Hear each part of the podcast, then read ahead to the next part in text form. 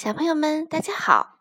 今天的故事由糖糖妈妈和糖糖一起给大家带来。这本书呢是改编自北方的童谣，由周翔作图，名字叫做《一园青菜成了精》。那我们一起来听听吧。一园青菜成了精，出了城门往正东。一园青菜绿葱葱，最近几天没人问，他们个个成了精。绿头萝卜称大王，红头萝卜当娘娘。隔壁寮急了眼，一分战书打进园。豆芽菜跪倒来报信，胡萝卜挂帅去出征。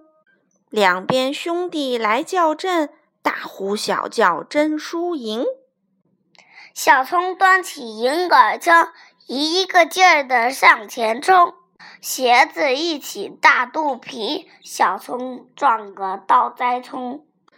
韭菜使出两刀锋，呼啦呼啦上了阵。黄瓜甩起扫堂腿，踢得韭菜往回奔。